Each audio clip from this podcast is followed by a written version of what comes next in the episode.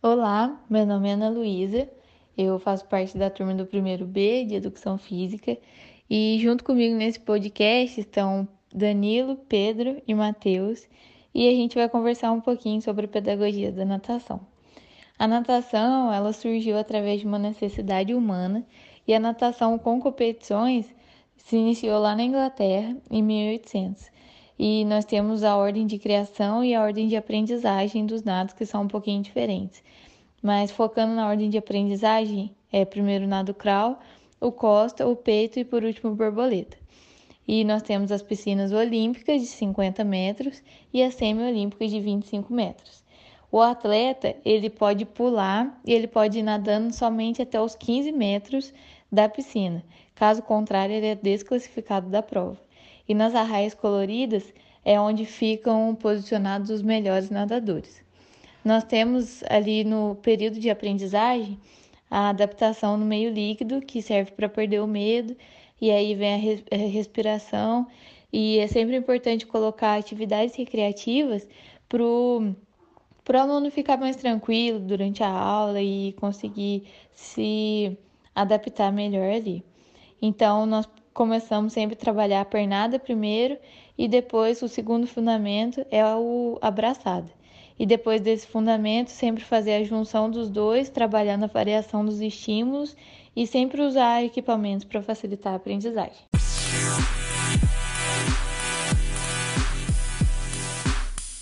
Fala pessoal, beleza? Eu sou o Matheus e primeiramente eu gostaria de agradecer por todos que estão ouvindo nosso podcast. Também dizer o quanto é importante para nós passar um pouco do nosso conhecimento sobre a pedagogia da natação. Minha amiga Ana já disse brevemente do processo de aprendizagem, citando a ordem de aprendizado dos nados. E eu queria ressaltar, antes de mais nada, a importância da adaptação ao meio aquático para o aluno. Ou seja, para a introdução de uma atividade que vai desenvolver um nado, é preciso que comecemos devagar e sem pular etapas. Portanto, a respiração deve ser trabalhada separadamente, utilizando a borda da piscina para se apoiarem em posição de decúbito ventral, com auxílio do pulbol para estabilização das pernas, treinar respiração tanto unilateral quanto bilateralmente. Após a adaptação ao meio com brincadeiras, como por exemplo montar a cavalo no espaguete e fazer um pega-pega para que os alunos relaxem e, e sintam realmente o contato com a água, já se torna possível introduzir uma atividade utilizando uma prancha, que servirá de apoio para os braços fazendo com que seja trabalhada a pernada. Com a possibilidade de variação, também podemos auxiliá-los a atravessar a piscina, cada hora batendo um braço, alternando com a respiração, desenvolvendo dessa forma um grande passo para a aprendizagem do nado crawl, ou nado livre.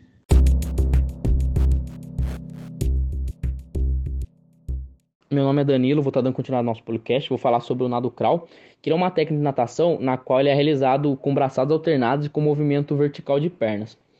É, ele é o primeiro nado a ser ensinado para os alunos, pois ele é o mais fácil dos alunos estar aprendendo.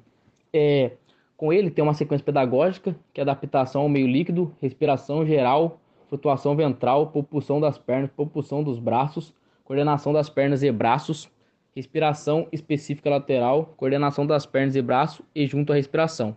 Você tendo essa sequência pedagógica, você alcança aí o nado completo do seu aluno. É, tem aí uma técnica de propulsão das pernas, que é duas pernadas a cada um ciclo de braçada, quatro pernadas a cada um ciclo de braçada, seis pernadas a cada um ciclo de braçada. Também temos a propulsão das pernas, que no caso é o equilíbrio, a sustentação, a distância, que é o movimento dos ombros, que é a largura dos ombros, tem o movimento da coxa com a pequena flexão. Também tem a propulsão dos braços, que temos alguns exercícios, como palmateio, que é o trabalho de força compulsiva. Temos o ombro aí, que tem que estar na, de maneira correta para estar dando eficácia na braçada. Temos o ciclo de braçada e respiração, que no caso é duas braçadas a uma respiração, três braçadas a uma respiração, quatro braçadas a uma respiração e cinco braçadas a uma respiração. É, não pode esquecer também das atividades é, com brincadeiras aí, que pode fazer com que os alunos aprendam de maneira mais, mais fácil e mais rápido, como foi citado pelo nosso amigo do, integrante do grupo aí, Matheus.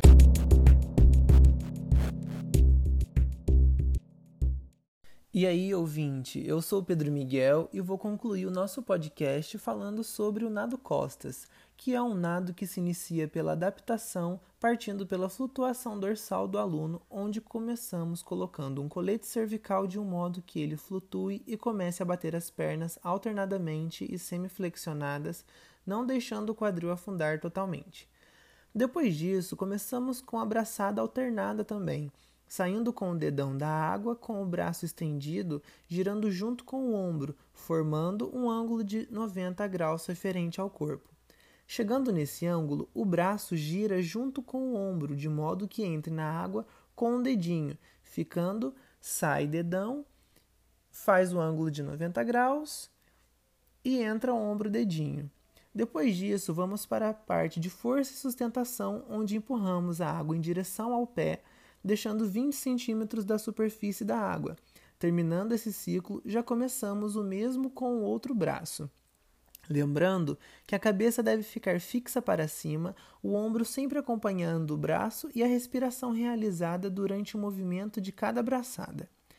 Todas essas etapas faz-se junto com um profissional da área de educação física. Encerro aqui então o nosso podcast agradecendo ao nosso ouvinte. Espero que tenha gostado.